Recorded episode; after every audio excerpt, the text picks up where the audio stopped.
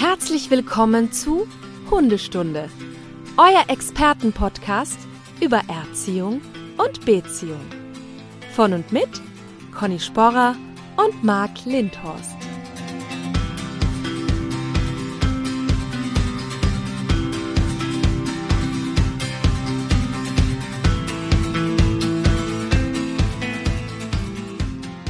Conny, ich habe gleich zu Beginn eine Frage, bevor ich dich begrüße. Dieses Jahr fällt Heiligabend ne, auf den Freitag. Hm. Weißt du ja, ist ja jetzt bald. Wie viele Adventssonntage gibt es denn dann? Wenn ja jetzt schon Weihnachten Freitag ist. Ist das ein Witz? Das ist eine Frage. Vier. Ach Mensch. Weißt du was? Einige so Sachen funktionieren. Also ich, ja, würde es nicht wundern, wenn jetzt die Leute schon wegschalten, ehrlich. Was? Das war eine ernsthafte Frage. Ja. Schönen Ja, guten Morgen, weißt du, Marc. Guten Cut, Morgen. cut, cut. Ja. Weißt du, wie viele Leute jetzt zum Beispiel nach überlegt haben und die Antwort im Kopf hatten drei? Ganz viele. Ich wollte das nur Tatsächlich, klarstellen. tatsächlich, tatsächlich, Marc, habe ich mir auch schon die Frage gestellt, ehrlich. So, siehst du. Mhm. Und damit das nicht passiert, damit unsere Stundis nicht diese peinlichen Moment hätten, wenn sie das gefragt werden, die Antwort ist natürlich vier. Ist doch egal. Nur so zur Info. So, wunderschönen. Okay. guten Morgen, Conny, erstmal. Sehr schönen guten Morgen, Marc. Ich habe auch noch Ähm, viel, bevor wir loslegen, ich habe noch wirklich ein paar äh, Punkte auf der Agenda. Nein. Ja. Du hast eine Agenda diesmal. Ja, absolut. Warte, warte, ich guck mal kurz auf meine Agenda. Marc Lindhorst, Marc Lothar Lindhorst setzt seine Lesebrille auf. Ja, ich jetzt gehöre ich leider dazu. Ich habe letzte Wirklich? Woche Ist war das echt Ja, deine? ich, ja, es ist ja wirklich eine. Le ja, das ist aber nur das vorläufige Modell. Also Okay. das echte bekomme ich. Ja, das. Also ich war auch so naiv, ne? Also ich war jetzt beim Augenarzt, alles super. Ja. Ist halt nur eine Lesebrille. Ja. Kann im Alter mal passieren, dass man Ja, mal sowas braucht. Also ich bin der Meinung, ich trage die jetzt ein bisschen und dann haben, sind die Augen wieder wie Muskeln, haben die sich Natürlich, trainiert. und dann natürlich, die, genau. Naja, und dann bin ich halt in einen größeren Optikerladen gegangen. Da gibt es ja etliche und da wir kein Geld von denen kriegen, sage ich den Namen auch nicht. Also, ja. ne, also ein bestimmter Mann ist da im Namen wohl drin versteckt. Nicht Ja. Schielmann, also Schielen Habe hab ich verstanden, ja. So, äh, und war sehr naiv und dachte, ich gehe da rein, zeig da auf so eine Brille und nehme die mit. Na, so leicht ist das nicht. Ja, Denn die Marc. Gläser müssen ja noch geschliffen werden. Ja, Marc, pff. Okay. Ah, tut mir leid. Aber man sieht jetzt wieder, ne? Da ist wieder. Naja, aber jetzt kann ich auf einmal aber auch sehen, was du anhast besser. Ja, ich bin Ja. voll ausgestattet mit allem. Ich habe eine Mütze auf, Aber ein hallo. äh, Hundestunde-Fanshirt, ein Hundestunde, äh, eine wunderschöne blaue, blau-weiße Ja. Hundestunde-Tasse, die auf einem wunderschönen Hundestunde-Untersetzer steht. Da bin ich sehr neidisch. Der Falls der, bin falls der Kaffee neidisch. ausgeht, habe ich noch einen Thermobecher. Aber wo Und kriegst du denn diese tollen Sachen alle her, Conny? Ja, in unserem Shop. Was? Ein Shop? Wo ist Ja. der denn zu finden? Wo muss ich denn da machen? Shop.hundestunde.live. Huh, da gucke ich doch gleich mal rein. Hoppala. Was gibt's denn da? Ach, was gibt's denn da alles für tolle Accessoires? Hm, da werde ich aber mal schnell shoppen, weil bald ist ja Weihnachten. Ja, das, So. das wird wahrscheinlich jetzt nicht mehr klappen. Ach so, die Folge kommt am 24. Dezember, ne? Das ist ja Merkst ein schönes? Geschenk. Das, das könnte man während des Christbaums aufputzen. Sagt man es bei euch auch aufputzen? Nein, den Begriff höre ich zum ersten Mal. Okay, also bei Christbaum. uns heißt das Christbaum aufputzen. Schmücken meinst du, oder? Ja. Den Baum schmücken. Weihnachtsbaum schmücken. Ja, Weihnachtsbaum. Ja, dabei wird natürlich Hundestunde gehört. sehr gut. Da ist ja auch die Frage zum Beispiel, hast du einen Baum? Steht bei dir Ich ein habe Baum? einen, ja, ich habe einen kleinen Baum aus Plastik. Ähm, ah, vielleicht, ah, okay, Plastik, dann geht's wahrscheinlich nicht. Vielleicht doch. Ähm, wie hat denn Semmel darauf reagiert, dass da ein Baum plötzlich steht? Na, der ist Im- viel zu klein, die kriegt den gar nicht mit. Ach so. Das würde mich mal fragen. Ganz oft stelle ich auch die Frage, wie mache ich das jetzt mit dem Baum, dass der Hund da nicht gegenpinkelt? Ja, Tja, keine wenn Ahnung. man da die Antwort einen wüsste. guten Hundetrainer fragen. Ich wollte gerade sagen. Einfach mal gucken, ob man da nicht jemanden kennt. Oder zwei Experten, die auch noch einen Podcast haben. So, Na die, ja. pass auf, jetzt Marc, jetzt Schluss mit lustig. Ich habe jetzt wirklich wichtige Themen. Also einmal apropos Weihnachtsbaum. Wir haben ja, eine tolle äh, Antwort bekommen. Wir haben ja letztes Mal, was, die Nordmantanne ist der Pudel unter den Weihnachtsbäumen, ne? So äh, unter den Tannenbäumen, genau. Tannenbaum, Bäum, ja, Ja. Tannenbaum, ja. Ähm, und wir haben ja nicht verstanden, warum das so ist. Und dann hat eine ganz liebe Ja. Hörerin uns einen Vorschlag geschickt und gesagt, weil die keine Haare, Schrägstrich, Schrägstrich Nadeln verliert. Ja, ich habe auch ganz viele Nachrichten bekommen und da war genau, was du gerade sagst, immer wieder der Tenor, das ist die Antwort. Der Das Baum ist eine nadelt fantastische nicht. Antwort, total Und das macht. Sinn. Aber Ja. warum hat das denn nicht der, der Tannenbaumzüchter da gesagt? Genau so. Dann hätte ich es ja nicht. Also ich habe mich ja köstlich amüsiert, weil ich das erstmal gar nicht kapiert habe. Aber so macht es noch mehr Sinn. Absolut. Sehr gut. Das heißt, Herr Doktor ist also die Nordmantanne unter den Hunden. Ja. Sehr gut. Das wird den freuen, dass der jetzt auch noch diesen Titel hat. das ist, das Genau. ist super. Stimmt. Also pass auf, dann noch Folgendes. Eine andere liebe äh, Hörerin, die ich jetzt anonym halten möchte aus Gründen, hat geschrieben, ich habe mich totgelacht. Marc gibt uns Hausaufgaben auf, aber spricht das Wort selbst falsch aus. Statt alumimetisch meint er wohl allelomimetisch. Ja. Gut, dass Google Hatte- sowas korrigiert. Hatte ich auch so gesagt. Man muss das nochmal nachhören. Ich hatte Ja. vielleicht da einen Haspler. Natürlich meine ich allelomimetisches Verhalten. Aber ich hatte wahrscheinlich in der Aufregung, weil ich, weil ich gesehen habe, dass du gar nicht wusstest, was das ist, mich verhaspelt. Weißt du, was noch schlimmer ist? Ähm, dass wir in einer anderen Episode schon mal darüber wohl lang und breit gesprochen haben. Habe ich aber auch vergessen.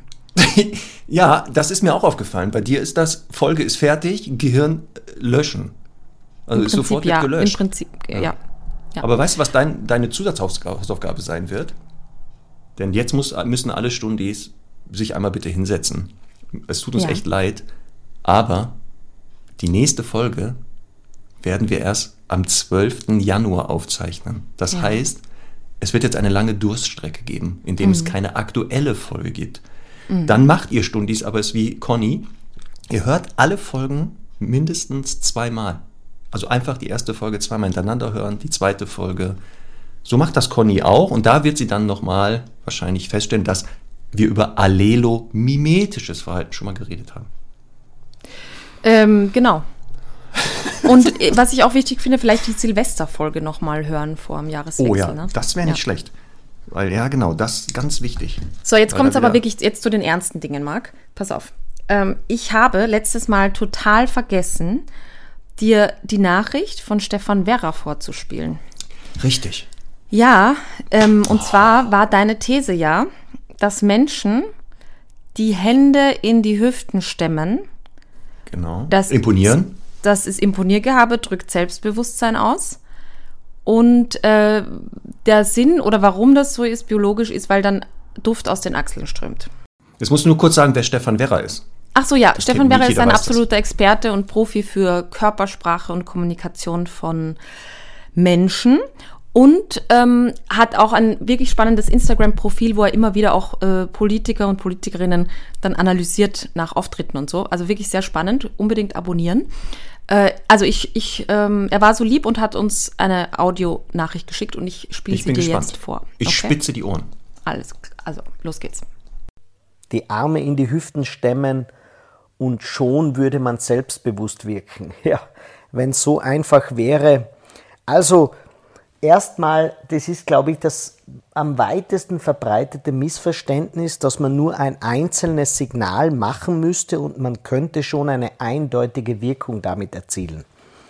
Schau, ich bringe ein Beispiel, es äh, hängt schon davon ab, ob man, wenn man die Arme in die Hüften stemmt, ob man dabei die vier Finger nach vorne dreht oder den Daumen nach vorne dreht. Probier das mal aus und du wirst merken, wenn der Daumen nach vorne ist, wirkst du schon nicht mehr selbstbewusst. Also, das müsste man schon wissen. Das zweite ist, stell, stell, äh, stemm die Arme in die Hüften und stell dabei eine Hüftseite aus, knick ein Knie ein, Knick oder leg den Kopf ein wenig zur Seite, schau ein wenig von unten und lächle so ein wenig in dich hinein und gleichzeitig beginnst du die Schultern ein wenig nach vorne zu ziehen.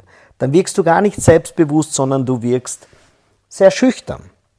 Und jetzt könntest du natürlich auch umgekehrt sagen, wenn du dich breitbeinig hinstellst, die Hüfte nach vorne schiebst, die Arme in die oder die Hände in die Hüften stemmst, den Kopf nach unten gibst und sehr böse mit tief gezogenen Augen dein Gegenüber anschaust, wirkst du nicht selbstbewusst, sondern aggressiv. Also, lange Antwort, auf diese Frage. Das erste ist also, wir können gar nicht an, einem, an einer Armhaltung erkennen, ob jemand selbstbewusst ist oder nicht. Jetzt kommt noch was dazu. Wer die Arme in die Hüften stemmt, wirkt nur in Ausnahmefällen selbstbewusst. Es ist auch ein Signal, dass ich meine Umgebung fernhalten will vor dir, vor den anderen, vor meinem Gegenüber. Deswegen gehen wir auch her, wenn wir unsicher sind, wirst du dich selber beobachten, manchmal stemmen wir da die Arme in die Hüften. Also es ist ein Missverständnis. Aber ich muss noch was sagen zum Verbreiten des Geruchs aus den Achselhöhlen. Das ist natürlich auch nicht mehr wahr. Der menschliche Geruch ist zu schwach dafür. Also ich hoffe, ich spreche jetzt nur mit Menschen, die sich regelmäßig pflegen. Es mag ein Überbleibsel sein, allerdings ist das bei uns nicht mehr so wichtig wie bei, bei verschiedenen Tieren. Noch dazu, wenn man bedenkt, dass wir auch den Duft der Achseln meist mit Deos und so weiter über überdecken. Also wer meint, er muss zum Vorstellungsgespräch gehen und seinen Achselduft mit breit ausgestellten Achseln, Achselhöhlen dort verbreiten, ich glaube, das ist eher ein Eigentor. Also, ich fasse zusammen, die Körpersprache ist immer ein Zusammenspiel aus allen möglichen Signalen des Körpers und wir können niemals ein einzelnes Signal deuten. Übrigens auch für die Körpersprache der Hunde gilt das. Deswegen gibt es auch oft Missverständnisse, wenn ein Hund ein Signal macht und man beobachtet nur das eine Signal und achtet nicht auf die Kopfhaltung, achtet nicht auf seine Blickrichtung, sondern man sieht nur seinen Schwanz zum Beispiel.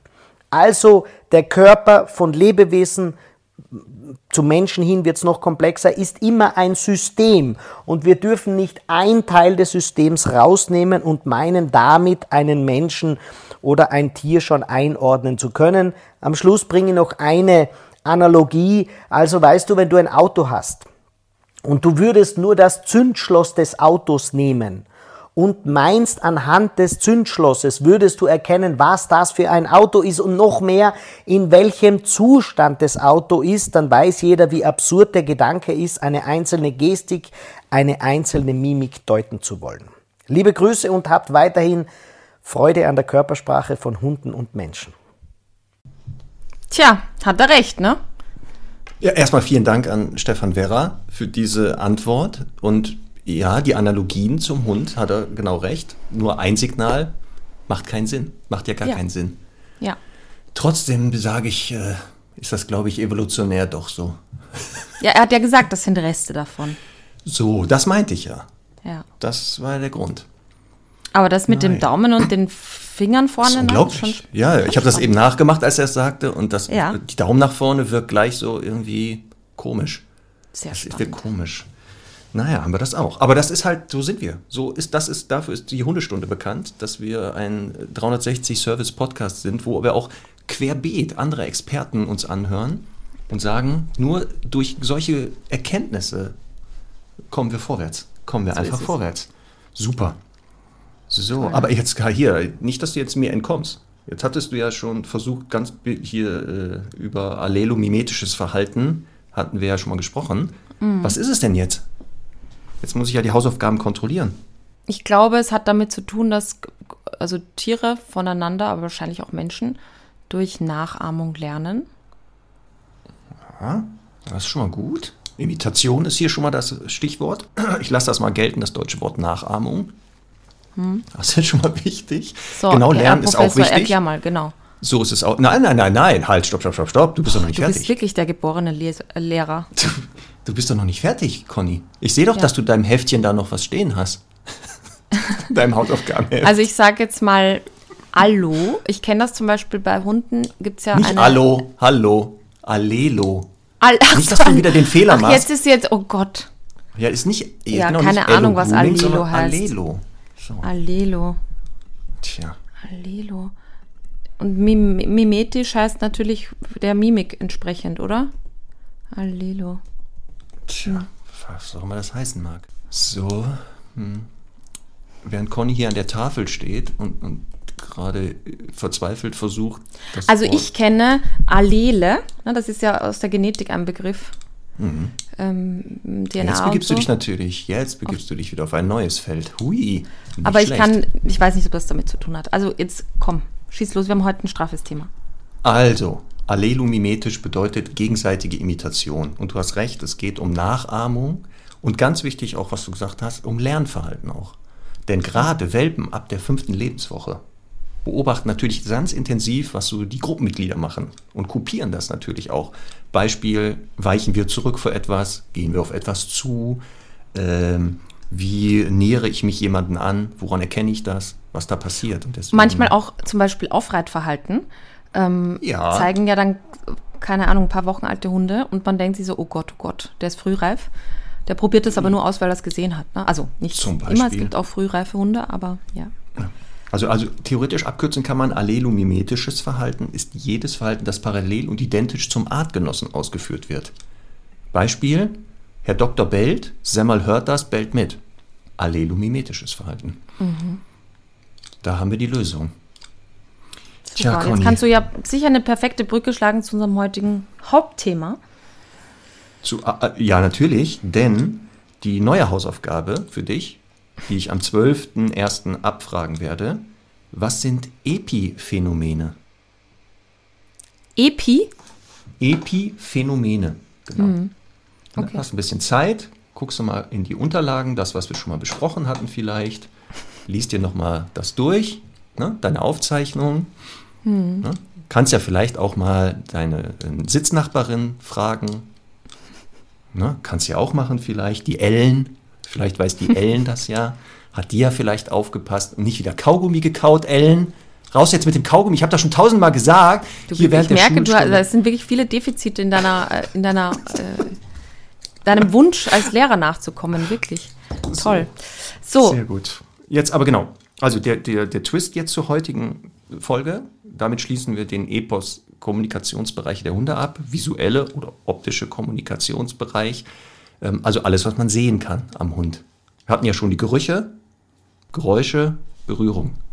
Mhm. jetzt kommen wir zu dem letzten Teil, der in der Kommunikation unter Hunden ja, was die Information betrifft, eigentlich der wichtigste ist. Ja. Also man sagt so 60, 70 Prozent der Infos, wenn Hunde Infos austauschen, läuft genau über diesen Kommunikationsbereich. Im Übrigen auch bei Menschen, ne? War, ich vermute mal ja, weil jetzt haben wir vom Stefan Werra gehört, dass Gerüche ja nur noch so rudimentär wahrgenommen Gerüche werden. Ja sowieso. Oder, ja. oder wahrscheinlich unbewusst auch. Ich glaube schon, dass man halt, keine Ahnung, Testosteron oder sowas, dass das irgendwas macht, wenn man das äh, garantiert riecht oder eben äh, und das Unterbewusstsein irgendwie das riecht. Ähm, ich habe zum Beispiel Kunden, ne? ja. Ich habe Kunden, oh die behaupten, die können riechen, wenn ihr Hund Testosteron viel im Blut hat. Ich Dann dachte, stinkt du. Vielleicht, warten Sie, ich habe hier mein Testosteron, habe ich natürlich immer dabei. ja. So, jetzt geht's mhm. wieder los. Nee, die meinen das und sagen, nee, der stinkt dann. Ich kann das nicht nachvollziehen. Also ich habe an dem Hund rumgeschnüffelt. Ich weiß genau, was Hund. Sie meinen. Ich weiß genau, so. was Sie meinen. Ich habe das, ich habe das auch, ich sage das ab und zu, der stinkt nach Rüde. So. Und ähm, deswegen wahrscheinlich bei Menschen mhm. Also ausgeschlossen ist es nicht. Ne? Auf jeden Fall. Genau. Pheromone und so alles, ja, ja. Ich glaube auch, dass das machbar ist. Aber was ich sagen wollte, ist, ähm, ja. das ist ja im Unterschied zum Hund so, dass der Mensch ein sehr verbales äh, Wesen ist ähm, und sehr viel über auditive, verbale Kommunikation läuft. Ein Glück, sonst würden wir mit so einem Podcast hier, so. das wird ja nicht funktionieren. Über, ja, ja es wäre halt schwierig jetzt, ne, das alles ja. jetzt über Mimik zu übertragen. Und das wäre mhm. eine ganz schlechte Idee. Vor allem könnte ich ja gar nicht, wenn ich zum Beispiel dich frage, wie Was ist die Mitarbeiter. ja. ja, oder wenn ich dich jetzt fragen würde, an deiner Reaktion zum Beispiel, könnte ich jetzt nicht erkennen, ob die Frage, weißt du, wie Mitarbeiterinnen im Tierheim eigentlich heißen, offiziell? Mhm. Also viele denken jetzt Tierpflegerin. Mhm. Nee, es ist natürlich falsch. Die heißen Fachangebellte.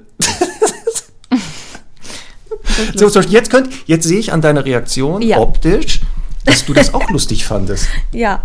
Wie eigentlich 99 Prozent der Witze, die ich erzähle. Ja. Im Prinzip, genau. So, guck mal, haben wir das auch.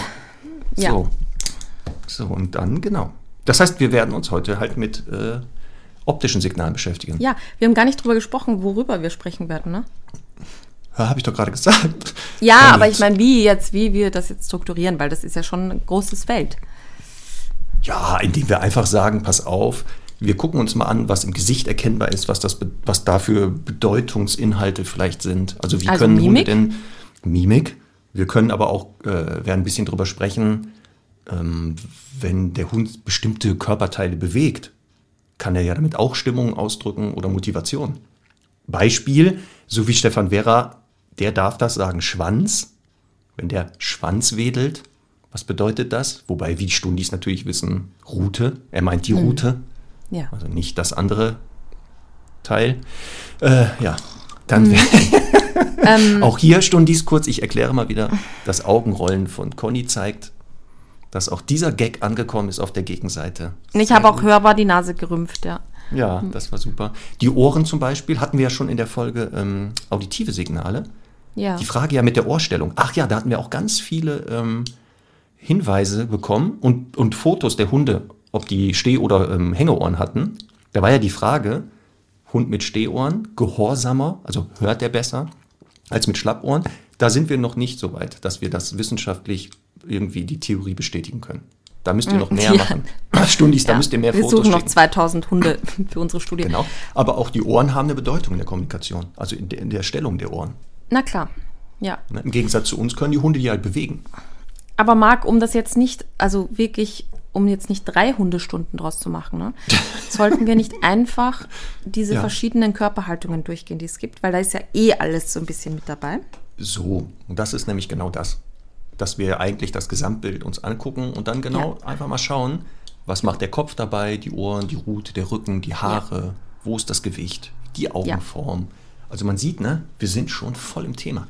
Mhm. Willst du denn, liebste Conny, mit einer Körperhaltung anfangen? Mit deiner Nein, ich Lieblingskörperhaltung bei Hunden? Na, ich möchte, ich möchte ta- tatsächlich mit ein paar spannenden Fakten noch über visuelle Kommunikation anfangen. Das finde ich nämlich Oh, wirklich. das ist auch, ja, uh, da bin Ja. ich aber ganz gespannt. ähm, und zwar Thema Farbsehen. Oha. Ja. Jetzt ja. kommt's. Ja. Heiß diskutiert in der Hundeszene noch heute übrigens. Ja, ganz, weil wir können ja irgendwie keinen fragen. Ne? Und selbst wenn wir fragen könnten, dann wissen wir auch nicht, ob das Blau, das die sehen, das gleiche Blau ist, das wir sehen. Ähm, ja, auf jeden Fall ähm, gibt es ja da, äh, also es ist ja definitiv so, dass Hunde sehr schlecht grün und rot erkennen können, also quasi eine Rot-Grün-Schwäche haben. Und das finde ich so wahnsinnig traurig. Jetzt die traurige Musik einspielen.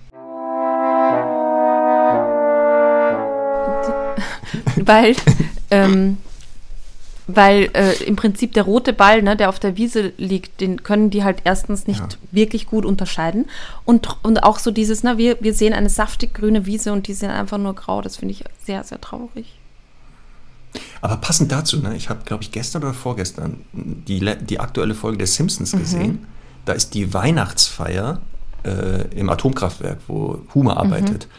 Und dann trink, sind da alle betrunken. Und dann fragt, glaube ich, die, seine Frau, Marge, ähm, aber wer passt denn jetzt auf das Atomkraftwerk auf? Und dann sagt äh, Karl, der beste Freund, der schon rattenhart ist, also richtig voll getrunken, die haben einen Hund, der guckt auf die äh, Armaturen und wenn da rote Lichter blinken, dann bellt der. Und dann siehst du diesen Hund auf dem Stuhl sitzen vor diesem riesen Schalltafel. Da blinken alle, alle, alle, alle Lichter rot. Und dann sieht man aber, was er sieht. Eine graue Schallfläche, Sehr alles gut. grau. Toll. Und legt sich hin und schläft. Passt. Schön. Ja, ganz schlechte Idee, Schön. ne? Also, Ja, passt. Also kann ich nur empfehlen.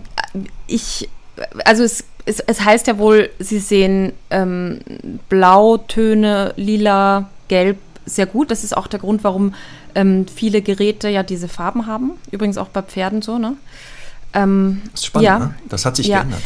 Das war doch früher, waren das so weiße Stangen mit roten, ja, ähm, mit roten angestrichen. Ja. Und seit man die Farben ändert, sehen die besser. Komisch. Also ich habe einen, äh, ich, ich werde den äh, in die Shownotes packen, einmal einen ganz tollen Artikel von einer Tierärztin, Dr. Katja Sauer, gelesen, Ja. ähm, die äh, im Prinzip sagt, warte, ich versuche das jetzt zu lesen, wir haben jeweils auf Rot, auf Grün und auf Blau empfindliche Zapfen. Blablabla. Ähm, naja, ich, ich werde den Artikel nachreichen. Ich kann jetzt hier nicht alles sehen, aber auf jeden Fall äh, differiert das bei Hunden halt sehr stark zu uns. Ähm, ich, ich äh, wie gesagt, stelle den Artikel gerne in die Show Notes. Ähm, aber es gibt natürlich auch noch viele andere spannende Fakten zum Sehen. Nämlich, dass Hunde zum Beispiel ein sehr gutes Sehen bei Dämmerung haben. Ich nehme an, das hat mit Jagen zu tun, ne? Damit sie halt, also da ist. Oh, als dämmerungsaktiver Yes. Jäger könnte das damit zu tun Ähm, haben. Und diesen Effekt sieht man sogar bei yes. Hunden, wenn du Fotos Genau. machst. Die haben so einen Restlichtverstärker und das ist genau das, was halt bei Fotos dann immer diese. diese Äh, wie heißt der nochmal fachlich? Also der Restlichtverstärker? Da gibt es Ja, so einen Fachbegriff für, aus dem Lateinischen. Tapetum lucidum. Okay, ich lasse dir das durchgehen, dass du das Lucidum aussprichst, was heißt Lucidum. Also Stimmt, der das echte heißt Lateiner Lucidum. spricht das C Mm, wie ein hast K. recht, ja. Ist aber nicht schlimm, da du ja kein Latinum hast, so wie ich, das große Latinum besitze, lasse ich dir das durchgehen. Ja, der Ma- Marc Wenn du mir jetzt noch sagen kannst, Conny, Ja. ja. was das jetzt auf Deutsch heißt, Tapetum Lucidum. Na, es macht, also pass auf, Was? ich, ich finde das ganz leicht. Tapetum ist wie eine Tapete, ne? das ist die Tapete im Auge. Sehr gut, jetzt ohne Mist. Ja, und stimmt, das ist Lucidum deutsche ist halt illuminiert sozusagen. Heißt also leuchtender Teppich oder Ah. Tapete. Schau mal. Krass, oder? Ja. So einfach ist Latein. Ich kann das halt mit Hausverstand lösen. Ne, ich brauche kein Latinum. Ja, ja, und ich musste das in der Schule dann lernen. Ja, so, genau. so, so wichtige Sachen. Jetzt endlich macht das alles So, Sinn, aber das Kinder. ist wirklich das Sehen, dass, also das können Hunde dann tatsächlich besser in der Dämmerung als wir, ähm, weil das eben der Jagd dient. In der Dämmerung ist halt viel wild unterwegs und so. Hunde sind Bewegungsseher. Sehr wichtige Was Information auch fürs Training. Äh, sie können bis zu 800 Meter auf 800 Meter Entfernung äh, Bewegungen sehen, aber manchmal das Reh, das fünf Meter neben ihnen steht, oft nicht, ne, wenn es eben sich nicht bewegt. Ähm, von daher äh, wichtig fürs Training, finde ich, weil das hat man ja oft, dass man so in einer Gruppe unterwegs ist, den Hund ruft und der Hund dann zwar kommen möchte, aber weiß gar nicht, wo er hinkommen soll. Und da hilft es dann immer, dass man äh, irgendwie äh, ja, winkt oder sich halt ein bisschen mehr bewegt, rückwärts läuft und so, damit der Hund auch wirklich sieht, aha, die, die sich bewegt, da schaue ich hin, klar. Ja, und klar, und da noch Funny Side Fact, Stichwort Bewegungsseher. Genau, als Beutegreifer ist es ganz wichtig, die Bewegung eher wahrzunehmen, dass der Hund sogar eine höhere Bildrate hat als wir. Das heißt, der sieht noch mehr Einzelbilder. Und das ist ja der Grund, warum der eine Fliege einfach so fangen kann. Und wir lame immer daneben hauen. Ach so. Oder daneben greifen. Das gibt's auch noch. Nicht schlecht, oder? Das heißt, wenn der Fernseh guckt, die alten Fernsehapparate, die ja ähm, so eine, ich glaube, eine Bildfrequenz von 50, 80 Hertz hatten, war für den Hund wie so diese alte Stummfilme für uns, so abgehackt. Mit den neueren Fernsehern, das ist, kann man nämlich auch beobachten, gucken die Hunde wirklich Fernsehen, weil jetzt sehen sie eine flüssigere Bewegung, weil der mehr Verrückt, du weißt Sachen. Das ist unglaublich, Ja. oder? Das lernt wir ja auch noch nebenbei. So, dann finde ich So. besonders spannend binokulare Szenen und monokulare Szenen. Ne? Also, monokulare Szenen bei, haben im Prinzip alle Fluchttiere. Die, die haben ja ein ganz weites Sichtfeld, die müssen ja immer auf der Hut sein und weglaufen können. Und Beispiel Pferd. Beispiel Pferd, Beispiel Kaninchen zum Beispiel auch, ne? Ja. All diese Tiere haben die Augen relativ weit außen am Schädel angebracht, damit sie eben diesen großen Radius haben, dieses große Sichtfeld und können im Prinzip ähm, nicht gut scharf sehen, aber können so ein bisschen ihre Augen quasi einzeln verwenden. Also die können mit dem einzelnen Auge wissen, was rechts hinter ihnen sozusagen passiert oder ob Der sich da was bewegt. ja, der Rundumblick. Der Rundumblick. So, und Hunde, wie auch wir Menschen, die haben eben die Augen relativ nah beieinander angeordnet. Und das führt dazu, dass wir halt scharf sehen können. Das heißt, wir können besser scharf stellen zum Jagen. Aber haben halt dann nicht so ein großes Sichtfeld, ne? Genau. Gibt es auch bei Menschen. Also da kann man auch sehen. Einige sind eher Jäger und andere sind eher Beute. Augenstellung. also ich kenne einige, die haben die Augen aber auch schon sehr weit auseinander, wo ich denke, okay, passt. Passt. Du bist immer So. von Folge zu Folge immer politisch inkorrekter. Aber gut. Bitte? Das ist doch nur eine Beschreibung. Das ist doch keine Wertung gewesen jetzt. So, ich finde auch noch, ähm, voll, also Ja. ich finde noch spannend, äh, und das ist wirklich so eine Faustregel, ähm, die ich sehr wichtig finde. Je länger Ja. der Blick dauert, desto sicherer ist der Hund in seiner folgenden Handlung.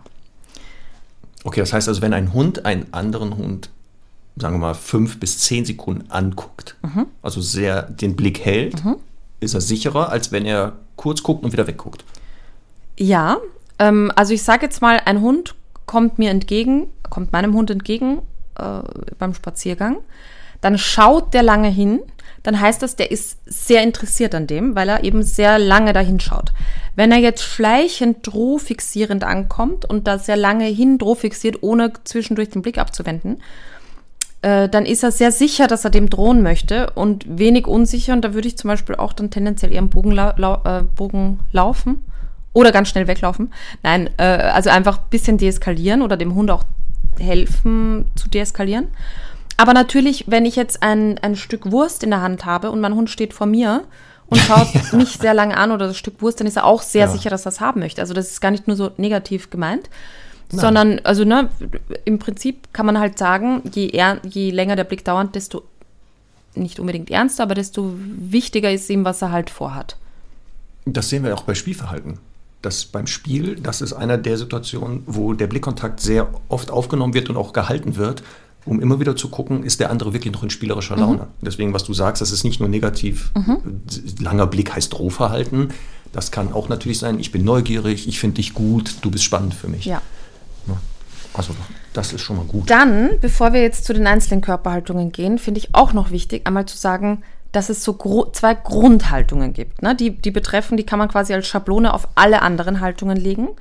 Nämlich einmal die sichere Haltung und die unsichere Haltung. Und das ist, finde ich, sehr wichtig, weil man eben theoretisch sogar bei Imponiergehabe halt unsicher sein kann und ähm, genauso halt bei, äh, bei vielleicht vermeintlichem aggressiven Gehabe auch, auch unsicher sein kann ne? oder auch sehr sicher. Also das sind immer so diese, diese Grundlagen für verschiedene andere Ausdruck, Ausdrucksformen. Und, ähm, und die sichere Haltung, also was fällt dir dazu ein, Marc? Ja, bei Sicherheit, das sieht man ja bei vielen Hunden, dass zum Beispiel sie eher aufgerichtet stehen. Mhm. Also die Beine eher durchdrücken. Man möchte halt wirklich gesehen werden. Also der andere darf einen gern wahrnehmen. Mhm. Ähm, das muss, und da ist wieder genau, aber schon, was du gesagt hast, wenn der zu doll die Beine durchdrückt, also so richtig groß mhm. sich macht, er nicht so ganz sicher. Mhm. Denn wer so viel, also wer es übertreibt, generelle Regel bei allen Tierarten, auch bei Menschen, wer übertreibt, ist eher unsicher. Ja. Ne? Aber trotzdem kann man sagen, also durchgedrückte Gliedmaßen können eher von Sicherheit zeugen. Der Kopf, wenn der höher gehalten wird, mhm. sehe ich, dass Hunde sicherer sind, als wenn sie den Kopf absenken oder so in den Schulterbereich so reinziehen, den Kopf. Also genau. dass die den so in den Schulter reinziehen. Der Rücken entweder gerade oder halt, je nachdem, kann aber auch der normalen Wirbelsäule folgen. Mhm. Also, ne, dass der so ja. an der Gruppe aufgerichtet ist. Das deutet eher auf Sicherheit. Und was ich auch immer sehr wichtig finde, ist das Körpergewicht. Das hat ja auch damit zu tun, genau. wie, wie ich den Kopf ja. halte und so. Ähm, wenn, wenn, wenn der Hund sicher ist, dann ist es eher entweder auf allen vier Beinen gleich verteilt oder eben tendenziell ein bisschen auf der Vorderhand. Weil, wie gesagt, sichere Haltung kann ja auch eine sichere Drohung sein, zum Beispiel. Also es muss ja nicht immer ja. was nur Nettes sein. Aber eben auch eine entspannte Haltung. Ne? Rute hängt locker runter, der Hund steht eben da genau. mit Gewicht auf allen vier Beinen verteilt, Fang ist leicht geöffnet oder geschlossen, die Ohren sind äh, nach vorne gerichtet. Also das wäre, da würden wir halt von sicherer Haltung sprechen. Und das finde ich halt immer ganz wichtig. Ähm, ich war gestern erst mit einer lieben Kundin unterwegs und ähm, wir haben, also es ging ja auch so drum, ihren Hund einzuschätzen und die anderen und so. Und ich habe halt immer nur das erklärt. Das erste Wichtige zu beurteilen ist halt, kommt der sicher an oder nicht. Ne? Und das ist dann, das, das macht dann so viel aus für die restliche Begegnung, weil wenn ich jetzt eben sehe, der droht ein bisschen, aber ist total unsicher dabei, dann kann ich da halt einfach relativ, also ist jetzt nicht auf alle zu übertragen, aber relativ wahrscheinlich locker ausweichend vorbeigehen und alles ist gut, weil der will nur Abstand halten. Ähm, wenn ich aber sehe, der ist eben zum Beispiel, also die, die Hündin der Kundin war auch ein bisschen sozial unsicher und auch ein bisschen territorial, aber in erster Linie ja nicht, nicht also kennt die halt Hunde zu treffen nicht so richtig und war eben schnell überfordert. Und, ähm, und wenn, wenn jetzt ein Hund ihr sicher entgegenkommt und sagt, oh, du bist aber toll, und sie schon da steht mit angelegter Rute und Ohren so ein bisschen zurück, dann ist es natürlich auch so, dass ich da versuchen würde, ein bisschen Luft reinzubringen im Sinne von vielleicht sie mal kurz abschirmen, damit die Begegnung für sie jetzt nicht so plump ist im ersten Schritt. Ja, also das ist, genau. finde ich, ganz, ganz wichtig, erstmal zu bewerten, kommt der Hund sicher oder unsicher an. Also gerne mal auf dem Spaziergang ausprobieren und üben. Ja, das kannst du ja auch schon auf weiter Entfernung erkennen, also als Mensch. Absolut. Genau. Ist er aufgerichtet, also groß, oder macht er sich halt klein? Ja. Und wenn er sich klein macht, will er ja nicht gesehen werden. Dann ist ja die Frage, warum? Also ja. warum möchte er vom, vom Gegenüber, ob von mir oder von meinem Hund, nicht wahrgenommen werden? Genau. Weil er sich nicht sicher fühlt. Und das ist genau so ein, kann man so eine Art Faustformel machen. Ne? Also ja. trifft man auf andere Mensch-Hunde-Teams und sieht, dass der entgegenkommende Hund sich verkleinert, dann möchte der vielleicht momentan keine Nähe. Das heißt nicht, dass er nicht generell Nähe möchte, aber vielleicht nicht ungefragt oder er möchte lieber entscheiden. Genau. Und dann wäre es sinnvoll, was du gesagt hast, Bogen gehen, stehen bleiben, das Mensch-Hund-Team vielleicht vorbeilassen, Abstand vergrößern. Und so äh, wird es wenig Stress geben. Wenn das jeder beherzigen würde, wäre das ein bisschen entspannter da draußen. Ne? Also sehen wir schon alleine genau äh, die Aufrichtung des Körpers, aufgerichtet, eher sicher, verkleinert, eher unsicher, ähm, schon die erste wichtige Information bei Hunden. Wobei, wie gesagt, da gibt es auch äh, so Abstufungen und Zwischenformen. Aus einem sicheren Hund kann auch innerhalb von drei Sekunden unsicherer werden und umgekehrt übrigens. Genau. Also es gibt da nicht so das immer, wenn das immer so ist, das nie. Das stimmt nicht. Genau. Aber da kommen wir auch zu den Haaren übrigens, weil die kann man nämlich auch aufrichten. Hunde können ja Haare aufrichten. Oft im Hals-Nacken-Bereich, Rücken und manchmal sogar über dem Rutenansatz. Da gibt es übrigens auch theoretisch einen Fachbegriff für. Den kenne ich sogar. Also, und jetzt kommt's. Die Piloerektion. Sehr gut. Conny, da gibt es gleich ins Heftchen ein Bienchen. Da kriegst du gleich ein Bienchen reingestempelt. Vielen Dank. Danke. Sehr gut. Die Piloerektion, ja, das Ja. Aufstellen von Haaren. Genau. Spannende das bei Hunden aber. Haben wir ja auch, ne? Gänsehaut. Das ist ja genau das Gleiche. Genau. Und ist ja Genau, auch da- nicht genau bei uns. beeinflussbar von uns, also nicht So, willkürlich. wollte ich gerade sagen. Ja. Können die Hunde nicht steuern. Das heißt, wenn er die Nackenhaare aufrichtet, dann ist das wirklich ein sicheres Zeichen. Das kann nicht, es, äh, also kann nicht getäuscht werden. Da kann keine Täuschung stattfinden. Mhm. Und das ist nämlich auch spannend bei Hundebegegnungen. Dass da einer in dir entgegenkommt, der plustert sich auf wie ein Irrer, hat aber eine Bürste. Also hat die Nackenhaare aufgestellt bis in die Schwanzrute. Mhm. Und das zeigt mir, stopp, so sicher bist du anscheinend doch nicht. Aufstellen der Hacken Nackenhaare, Zeichen erstmal von Erregung. Je Weißt du, mehr, ich- ach so, desto ja? unsicherer. Ja, Genau. Grobe Faustregel. Ich frage mich jetzt gerade, ich meine, wir kennen das alle, ne? wir hören ein schönes Lied oder so oder haben so einen emotionalen Ja. Moment und dann äh, stellt sich, also stell, haben wir Stellen Gänsehaut. sich die Haare auf. Ja, Genau. aber glaubst du, ist es bei Hunden auch so, dass die in einem sehr emotionalen Moment, also ich wüsste jetzt nicht, also wir wissen, die, bei hoher Erregung, das kann jetzt spielerische Erregung sein, das kann ähm, aggressive Erregung sein, das kann Unsicherheit sein, aber so bei, so dass die sagen, ähm, keine Ahnung, ich bin total gerührt, weil jetzt Fräuchen oder Herrchen wiederkommen. Also eher nicht, ne? Ja, wäre wieder spannend, oder? Ja. Muss ich, jetzt wo du das gerade sagst, müssten wir mal beobachten, ob die auch sowas hätten. Wenn die sich, also wenn die genau, wenn sie den eigenen Halter sehen nach einer Trennung, dann sind sie ja aufgeregt, vielleicht emotional auch erregt, freuen sich ja dann. Ob sie dann auch Haare aufstellen? Ja, würden Weiß wir ja, würden wir ja sehen. Aber ich frage mich gerade, was das halt Ja, ja. letztlich auch beim Menschen ausmacht. Warum das so in Gang, also so, so, so passiert und bei Hunden nicht. Das finden wir noch raus. Vielleicht unsere Wieder nächste neue Frage Aufgabe. an Stefan Berach. Ich wollte sagen, ich, da, da sind noch etliche Sachen, die wir noch wissen müssen. Sehr gut. Ja, aber das ist es, Haare aufstellen. Ähm, aufpassen, das ist nicht immer nur ein Zeichen von Angst. Das habe ich ganz oft, dass ähm, Kunden kommen und sagen, mein Hund, bei jeder Hundebegegnung hat der die Nackenhaare aufgestellt, der ist so ängstlich. Da gucke ich mir den Hund an und der geht auf Hunde zu, der hat keine Angst. Der ist halt nur in dem ersten Moment, hat er halt die Nackenhaare im Nackenbereich aufgestellt und nach drei Sekunden gehen die weg. Und ich kann den Leuten immer erklären, nein, der ist nicht unsicher ängstlich. Er kennt den anderen nicht. Also er sieht zwar anhand der äh, Signale, dass der Hund nicht gefährlich ist, aber aufpassen. Der Teufel ist ein Eichhörnchen, er könnte sich irren. Und das kann sich ja umschlagen. Und deswegen ist am Anfang jeder Hundebegegnung, zwei Hunde, die sich nicht kennen, eine leichte Unsicherheit da, die aber normalerweise ganz schnell weggeht. Nur wenn die Haare sehr lange aufgestellt bleiben, dann gucke ich länger hin. Und dann frage ich mich auch, warum ist der Hund so lange noch unsicher? Also was verunsichert den denn immer noch an diesem Hund? Sag mal, Marc, gibt es eine Hunderasse, die dir einfällt, die das Ja. besonders häufig tut? Die Nackenhaare aufstellen. Jetzt Ja. meinst du absichtlich? Ja. Jetzt meinst du aber nicht den Ridgeback, ne? Nein, nein, nein. Absichtlich. Also der das gezüchtet ab- hat. so- die also, Mhm. vermehrt die Nackenhaare ausstellen. Ob es Rassen gibt, die das vermehrt tun, Mhm. müsste ich jetzt überlegen. Das müssten ja eigentlich, wenn, dann eher die unsicheren, ängstlicheren Rassen sein. Die ja eh vom, von der genetischen Struktur schon vielleicht anfälliger sind. Das wären ja dann sowas wie Bearded Collie, wobei man die Haare gar nicht sehen kann, die er aufstellt, weil er so ein langes Fell hat. also ich finde, Hast du denn Rassen im Kopf? Absolut. Hast du denn welche? Labrador Retriever machen das sehr, sehr häufig. Und Okay. ähm, ich ich habe letztens mit meiner Kollegin darüber gesprochen und sie hat gesagt, ja, alle Labrador, also alle, aber ne, der Großteil macht Ja. das sehr, sehr intensiv. Also auch gerade beim Spielverhalten und so. Ähm, mich würde interessieren, warum das so ist. Ist es vielleicht allilomimetisches Verhalten? ne, ein Retriever hat damit angefangen und alle wollen es nachmachen. Ich weiß es nicht. Ist jetzt auch nicht so wichtig, aber ich finde es trotzdem spannend. Googlest du das gerade parallel oder Frage. was? Doch, doch, doch, doch, doch, doch, doch, doch, doch. Nein, nein, nein, nein, nein, nein. Ich habe mir nur eine Notiz hier gemacht Okay. für etwas anderes. Ähm, nee, es wäre sehr spannend, wenn, wenn rauskommen würde, dass es Rassen gibt, die das vermehrt zeigen. Weil es müsste ja dann also eine Funktion haben für diese Rasse, dass das irgendwie sinnvoll war. Wobei aufpassen, dass viele Verhaltensweisen auch gezeigt werden, obwohl sie nicht direkt sinnvoll sind und nicht mehr wichtig.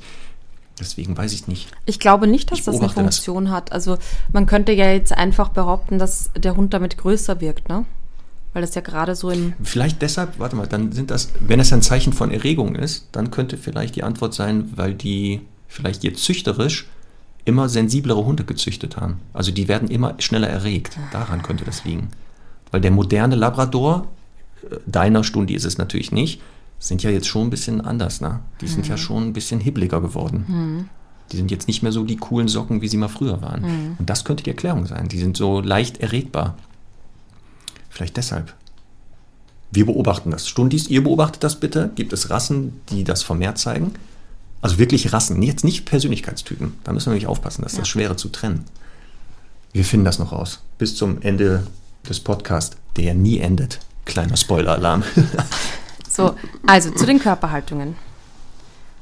Wir Ja. haben ähm, sieben verschiedene im Groben. ja. Wir haben äh, die Haltung bei Spielverhalten, Imponierverhalten, Haltung bei sexueller Annäherung, Haltung bei offensiver Drohung, Haltung bei defensiver Drohung, Haltung bei aktiver Unterwerfung, Haltung bei passiver Unterwerfung und streng genommen gibt es ja dann auch noch die scheinbare Unterwerfung, nicht? Ja, Ja. das kommt hin. Moment, ich gucke gerade. Sind das alle? Ja. Ja, die, die wichtigsten halt, ne? Ich meine, es gibt natürlich immer. Ich wollte gerade sagen, es gibt dann immer Abst äh, es gibt auch noch so andere, aber wir, wir fassen mal genau, das sind die wichtigsten, die man so kennen sollte, wenn man mit dem Hund unterwegs ist. Ähm, die Hunde untereinander zeigen. Mit welcher fangen wir an? Spielverhalten. Was ist denn so Spielerische Spielverhalten? Ne? Genau, damit wir wirklich sagen können, der will nur spielen. Genau, und wir Also hatten ja auch dazu schon eine eigene Episode. Ich glaube, sogar die zweite war das, ne? Ich glaube auch, dass Ja. wir relativ früh über Spielverhalten geredet haben.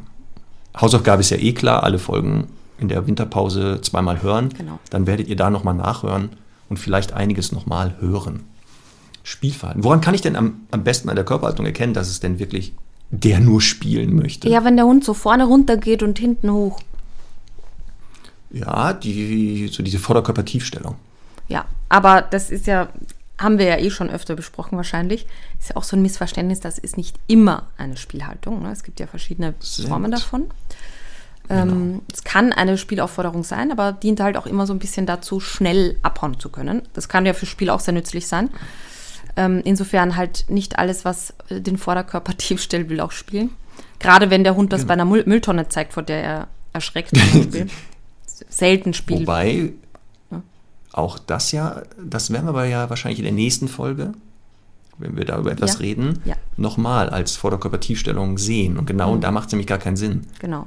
Na, da macht es gar keinen Sinn. Ja. Ja, Vorderkörpertiefstellung, oft dabei am Anfang des Spiels, im Spiel, wenn ein Spiel kippt, also wenn ein Hund das Gefühl hat, oh, oh, oh, der verlässt das Spiel, wird nochmal mit der Spielaufforderung gesagt, nee, nee, nee, nee. Oder sogar, wenn im Spiel aus Versehen es zu doll war. Ganz Ja. oft ein Hund übertreibt und dann tut's weh und dann sieht man, dass der, der übertrieben hat, eine Spielaufforderungsvorbeugung wieder zeigt und sagt, tut mir leid, war doch nicht so gemeint. Das ist genau dabei. Was ist denn noch bei der Körperhaltung außer dem Vorderkörpertief-Spielverhalten erkennbar? Also ich finde ganz, ganz äh, entscheidend ist auch so dieses, also wir reden ja jetzt nur von Haltung und Mimik und so und da finde ich, sieht man halt bei Spiel ganz oft dieses ganz übertriebene Spielgesicht, also übertriebene Mimik, im Prinzip sehr theatralisch darstellend, äh, also Übertreibung darstellend, um eben zu zeigen, es ist nur ein Spiel. Na, wie halt jetzt im Theater oder so, da ist ja auch alles immer lauter und irgendwie größer und so. Und das ist genauso beim, beim Spiel von Hunden. Und daran kann man unter anderem erkennen, ne, da kennt man, dass die dann so weit das Maul aufreißen. Also im Prinzip ja auch Mimiken zeigen, die aus anderen Verhaltenskreisen kommen. Anschleichen beim Jagen, äh, eben äh, aus dem Aggressionsverhalten und so, aber eben alles überspitzt. Und Spiel ist ja letztendlich ja auch ähm, immer Übung für den Ernstfall. Und ähm, ja, von daher, äh, das finde ich sehr, sehr, äh, sehr, sehr typisch. Ähm, eben diese übertriebenen Gest Gesten und ja, natürlich viele übertriebene Bewegungen, also wechselartige. Ähm, das natürlich auch. Also das ist ja sowieso ein wichtiges Kennzeichen für Spiel, dass ähm, sich die Rollen tauschen und die, damit natürlich auch immer so, also sehr viel Dynamik ähm, mit dabei ist. Ne?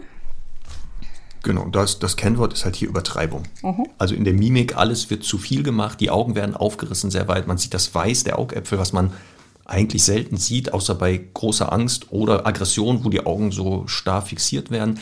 Aber bei diesem Spielgesicht, dieses weit geöffneten ja. Augen, aber die Augen sind nicht so richtig fixiert, sondern die rollen wie so Murmeln wahllos durch den Schädel. Also es kommt da nicht zu so einem fixierenden Blick. Ja. Die Ohren fliegen, also die flattern eigentlich, selbst bei stehohrigen Hunden fliegen die hin und her. Dann hast du schon gesagt, das Maul wird sehr weit geöffnet oft. Wenn es zum Öffnen des Munds kommt, kommt es sogar zum Grinsen. Es gibt hier wirklich das mhm. sogenannte Spiellachen. Teilweise machen die ja sogar Geräusche dabei. Ja. Die hecheln dann so komisch, aber nicht dieses Stresshecheln. Ähm, und auch der Rest des Körpers. Also die Rute rotiert entweder wie ein Propeller, mhm. dass man denkt, gleich hebt er ab, oder so eine Acht. Da ist das dann, das ganze Becken schwingt mit. Wenn die angelaufen kommen, machen die Bocksprünge, wo du denkst, die haben Känguru gegessen. Also alles passt nicht. Man fängt schon selber an, wenn man das Verhalten sieht, zu lachen. Und genau das ist das Ziel der Übung, dem Gegenüber zu signalisieren, wer so übertreibt, kann nicht ernst genommen werden. Genau. Und das ist es ja auch. Genau. Deswegen, das ist so, dass bei der Körperhaltung die wichtigsten Sachen, Spielgesicht, Vorderkörpertiefstellung, erkennt man die wahrscheinlich Spiel. Schön ja. wäre es, wenn es übrigens beide zeigen würden. Ja. Das ist noch besser. Genau. Dann weiß man auf jeden Fall, es ist Spiel. Imponierverhalten. Spiel? Ja, ich kann sagen, Gegenteil von Spiel. Ernstes ja. Verhalten. Ja, aber ja, Imponierverhalten ist ja nicht immer ernstes Verhalten, finde ich, ne? Also jetzt ein Rüde, der einer Hündin gockelt und dann einfach die sich gut finden, ist ja, ja nicht ernst. ernsthaft interessiert an ihr. so meinte ich das. Ja, okay. Mhm. Deswegen, genau, und da ist es ja auch wieder, ne, dass nur wenn ich sehe, der Hund imponiert, welchem Kontext? Ist es sexuelles Imponieren? Denn da sehe ich ja ganz anderes, eine andere Kopfhaltung zum Beispiel bei vielen Hunden. Und die hatten wir schon mal angesprochen, die sogenannten, ist jetzt kein Fachbegriff, sexy Öhrchen. Ja. Die, die sind ja bei Imponierverhalten sexuell anders als bei territorialen Imponieren. Ja. Übrigens. Da sehe ich diese Ohren komischerweise anders. Ja. Ist doch komisch. Sehr gut. Aber Imponierverhalten, gekennzeichnet durch? Auch wieder diese durchgedrückten Beine. Ne? Sie, sie. Auch da wieder, da würde ich auch immer, habe ich ja schon gesagt, so zwischen sicherer und unsicherer Haltung unterscheiden, weil es gibt halt Hunde, die so ganz souverän ein bisschen imponieren, ne? Ähm, und dann gibt es halt die, die so quasi frisch aufgepumpt aus dem Fitnessstudio kommen, ihr Goldkettchen noch richten, die Ärmel hochkrempeln und in ihren Manta so. einsteigen. Genau. Mant, heißt mein Man Name Mantra oder Man Manta, gell? Na, Manta. Mantra ist was anderes, ja. Okay. Mantra ist anders. Aber du meinst genau, mein Name ist Zorro, mein Moped fährt 40. So. genau. so. genau. Also im Prinzip auch, ähm, das finde ich ja immer sehr schön zu vergleichen, mit viel kompensieren müssen. Also. Ja. Viel Unsicherheit genau. kompensieren müssen äh, durch Wo bestimmte Längen von Körperteilen durch andere Sachen, also übertrieben versucht werden zu kompensieren. Wir lassen Liebe Stundis, Marc ja. wird immer hemmungsloser. Ich muss jetzt langsam da hier die Moralinstanz werden, glaube ich. Ja, das Jahr ist zu Ende. Ich kann jetzt alle, alle Hemmungen fallen lassen. Ja, das ist ja vorbei. Äh, von mir aus Wir eh. jetzt einen Haken hintermachen. Ja, absolut. Ja, das glaube ich dir. Wenn, nächstes Jahr, Conny, wird es ja. eine Hundestunde Weihnachtsfeier geben. Ja? Das müssen wir auch noch machen. Ja, natürlich, oder? Und wir laden alle Stundis ein, das wäre aber schön. natürlich, so eine riesen Weihnachtsfeier. Ja. Wie cool ist das denn? Genau. Und da, gut. wie bei jeder Weihnachtsfeier, bleibt ja, was auf einer Weihnachtsfeier geschieht, bleibt auf der Weihnachtsfeier. Ach so, ach so daher wieder. Da können wir beiden mal alle Hemmungen fallen. okay. So, also zurück zum Imponierverhalten. Apropos, ganz schnell. Ja. Ähm, ja, direkter Blickkontakt, auch oft, ne, wenn jetzt, ich bleibe jetzt wieder beim Beispiel Rüden, der will einer Hündin imponieren, kann halt eben sehr ja, sehr, sehr stark in die Richtung gehen, hallo, hallo. Und der ist sehr, ja, tendenziell aufdringlich und eben sehr an ihr interessiert und schaut sie lange und direkt an. Oder aber auch, ne, Imponierverhalten kann ja auch sehr, sehr so pass passiv sein. Also Blickkontakt ähm, indirekt im Sinne von, er schaut ganz bewusst nicht hin, um halt besonders cool zu sein. Ähm, ganz oft bei ähm, territorialen Imponieren dass mhm. das Gegenüber gar nicht so lange angeschaut wird, ja. sondern so beiläufig mhm. an dem vorbei, oft äh, vorm Pinkeln. Da dann, und dort, also genau. Markieren. Markierend, genau. Genau. Und die Routenhaltung finde ich halt auch noch ähm, wichtig, weil die ist im Prinzip beim, also das ist so der Hauptindikator, finde ich, beim Imponierverhalten, ähm, dass die Route halt senkrecht bzw. über den Rücken gebogen ist. Ähm, und das heißt ja auch, ne, es, also imponieren kann eine Vorstufe von Aggression sein. Also in dem Moment, wo halt einer dem anderen imponieren möchte, kann das natürlich eben Potenzial haben auf Konflikt. Jetzt ein Rüde gegenüber einer Hündin, die sagt, hau ab, ich bin nicht interessiert, aber natürlich genauso zwei Rüden oder zwei Hündinnen, die einander so ein bisschen ähm, ähm, ja, sich messen wollen durch solche körpersprachlichen Signale, könnte eben ein bisschen kippen, wenn die sich dann begegnen und eben sagen, ach so, du bist ja wirklich ein Konkurrent oder eine Konkurrentin. Genau, im Aggressionsstufenmodell von Frau Feddersen-Petersen mhm. wird nämlich genau das Imponieren als Vorstufe der Aggression ja. gekennzeichnet. Heißt aber nicht, es muss zu einer Aggression kommen. Aber wenn ich sehe, zwei Hündinnen sehen sich das erste Mal mhm. und gehen sehr steif mit durchgedrückten Gliedmaßen, stolz geschwellter Brust, mhm. die Rute so hoch wie möglich, der Kopf wird weit hochgetragen, die Ohren nach vorne, so gehen die aufeinander zu, mhm. dann sind die nicht im ersten Moment vielleicht freundlich motiviert, sagen wir so. Sondern da muss man dann schon mal ein Auge drauf haben und muss seine Hündin dann gut einschätzen können und wissen, was passiert denn, wenn die auf sich selber trifft, also auf ein Gegenüber, was genauso drauf ist. Ist die dann so, dass die sagt, okay, ich backe jetzt hier kleine Brötchen, oder krempelt sie dann die Ärmel hoch und sagt, so, jetzt erst recht. Mhm. Genau. Deswegen, es muss nicht zur Aggression kommen, aber Stundis aufpassen. Ne? Also im Hundefreilauf oder so, wenn zwei, die sich wirklich nicht kennen, schon sehr stark imponieren, mal länger drauf gucken und im Zweifel mal lieber einen abrufen oder beide und sagen, kurz mal durchatmen, Jungs. Dann gucken wir nochmal einen zweiten Durchgang, genau. ob wir das nicht nochmal Das sollte ja kein können. Problem sein mit dem Rückruf, ne? Natürlich nicht, denn auch da haben wir ja eine Folge gehabt, der perfekte Absolut. Rückruf, Stundis, die hört euch einfach nochmal ja. an. Ja. So. Ähm, dem Imponierverhalten folgt oftmals die sexuelle Annäherung. Auch hier natürlich noch diese durchgedrückten Beine, oft sehr trippelnd. Ähm, also im Sinne von Imponiertrab. Man kann sich jetzt, glaube ich, so einen stolzen Lipizzaner vorstellen, wie der da so dahin trabt, sehr federnder Gang. Also das Schwebt über die Wiese. Genau. Ähm, das ist oft dabei dann auch da eher natürlich, weil der ja nach vorne gewandt ist, also sexuelles Interesse hat er meistens mit ich will ran zu tun und das, deswegen ist das Gewicht eher auf den Vorderbeinen. Der Kopf ist sehr stark angehoben, also so richtig, so ein bisschen so der Nacken so gestreckt, ähm, sehr viel gegockelt, diese Öhrchen, die wir schon besprochen haben, die sechs Öhrchen. Ja. Das heißt, ähm, da ist es ja so, dass eben die Ohren eigentlich nach vorne orientiert sind, weil der Hund ähm, sehr ähm, aufmerksam ist und, und im Prinzip eben interessiert ist, neugierig nach vorne, aber gleichzeitig halt natürlich auch immer ein bisschen unsicher und dann haben die so eine komische Kipphaltung, die im Prinzip beide Formen darstellen. Und dann. Und das ist ja dieser Zwiespalt. Ich will ja. ran und deswegen nach vorne kriege, ja. ich bin interessiert, aber wenn die Ohren nach vorne sind, könnte das ja, sehen wir gleich bei einer Körperhaltung, auch Aggression bedeuten. Ja. Und deswegen müssen sie aber schnell wieder nach hinten genommen werden, damit die Hündin sieht, nee, nee, nee, ich will keinen Streit. Ich will was anderes. Ähm, genau. Äh, äh, Routenhaltung auch ganz, ganz spannend, finde ich. Ähm, oftmals auch so eine sehr senkrecht erhobene Route mit so einem ganz, also wedelnder Routenspitze, ne, so hohe Erregung. Oder auch ein ganz, ganz weitläufiges, also sehr breites Wedeln, das manchmal sogar so eine Achterform hat. Also beim Routewedeln ist das ja auch so, auch nochmal eine wichtige Information. Ähm, je intensiver oder je schneller die Routenbewegungen, desto erregter ist der Hund aufgeregter, also was auch immer, ne? jagdliche Erregung kann auch, kann auch sehr schnelles Wedeln sein. Aber hier ist es halt ähm, auch dieses sehr breit raumgreifende Wedeln sozusagen. Manchmal so ein bisschen Winseltöne, weil der Hund ja Distanz mindern will, haben wir ja gelernt bei der ähm, auditiven Kommunikation. Also, ich möchte unbedingt dahin. Gut, gut, nachgemacht, gell? Ja, so. Und ja. ähm, ja, und, und äh, Marc, ich weiß nicht, ob wir da schon mal drüber gesprochen haben. Langsam wiederholt sich ja wahrscheinlich die Themen schon. Aber ich würde ja immer behaupten, ich habe eine 95%-Quote auf Distanz zu erkennen, ob es ein Rüde oder eine Hündin ist. Ja, also deswegen. Also biologische Arbeitsteilung, Rüde, Hündin gibt es. Rüde eher für Externes verantwortlich, muss dadurch sich sichtbarer machen. Ja, also wenn gut, am Horizont also, ein Hund auftaucht in imponierender Körperhaltung, könnte ich fast ein Jahresgehalt oft verwetten, ist eine Rüde. Außer Semmel. Und in den Fällen, wo es eine Hündin ist, ist eine Rüdin. Ja. Dann ist es genau. ja eine Rüdin. Also, also fast ein Rüde. Ja, aber ich finde, also es kommen ja viele Komponenten zusammen. Es kommt ein bisschen Imponierverhalten. Ähm, es kommt halt, finde ich eben, also dieses sexuelle Annäherung tendenziell meistens Rüden. Es zeigen Hündinnen auch, auch sexy Ohren und so. Ähm, mhm.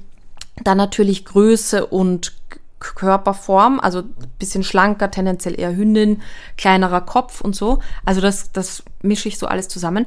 Ähm, ohne jetzt natürlich das Geschlechtsteil zu sehen oder nicht zu sehen, also wirklich nur äh, körpersprachlich. Und das finde ich ja so spannend, weil wir Menschen, also viele, auch wenn ich mit Kundinnen und Kunden unterwegs bin, die sagen dann, boah, wie hast du das jetzt erkannt?